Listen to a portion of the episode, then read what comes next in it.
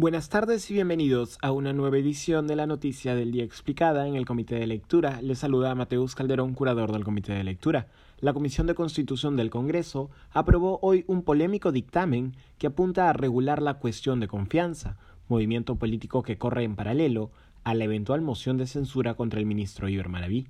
Las tensiones entre el Ejecutivo y el Legislativo se han elevado en las últimas semanas en torno al caso de Iber Maraví, ministro de Trabajo, cuestionado por presuntos vínculos con el grupo terrorista Sendero Luminoso a inicios de los 80.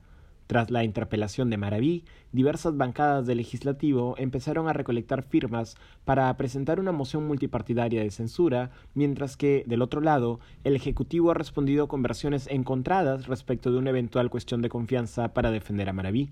Consultado sobre la posibilidad de una censura a Maraví durante una conferencia de prensa celebrada hace una semana, el primer ministro Guido Bellido respondió que se presentaría una cuestión de confianza. La respuesta de Bellido no fue bien recibida por la oposición legislativa, que rápidamente la interpretó como un paso hacia el cierre del Congreso, prerrogativa del Ejecutivo tras dos cuestiones de confianza negadas a un gabinete.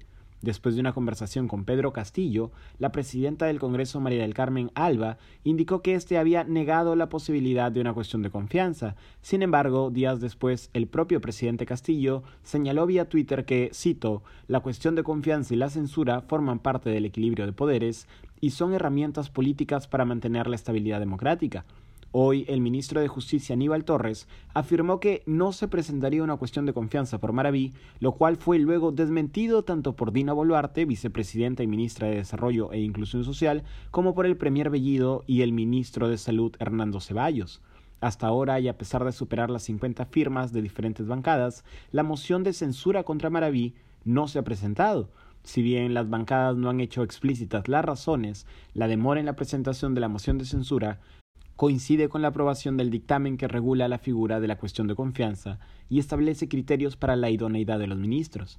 Respecto de la cuestión de confianza, el dictamen de la Comisión de Constitución señala que la presentación de la misma, dado que se hace a nombre del Consejo de Ministros, deberá estar acompañada del acta de la sesión de Consejo de Ministros correspondiente que muestre el consentimiento de todos los miembros del gabinete. La restricción en el uso de la cuestión de confianza, que se presenta precisamente en un clima de tensiones al interior del gabinete Bellido y sin un amplio debate, ha sido calificada de inconstitucional por el constitucionalista Luciano López y ha sido interpretada también como un blindaje del legislativo ante la posibilidad de que Bellido presente una cuestión de confianza por Iber Maraví. Hoy, la presidenta del Congreso, María del Carmen Alba, le ha pedido públicamente al presidente promulgar la modificatoria de la cuestión de confianza. Eso ha sido todo por hoy. Volveremos mañana con más información.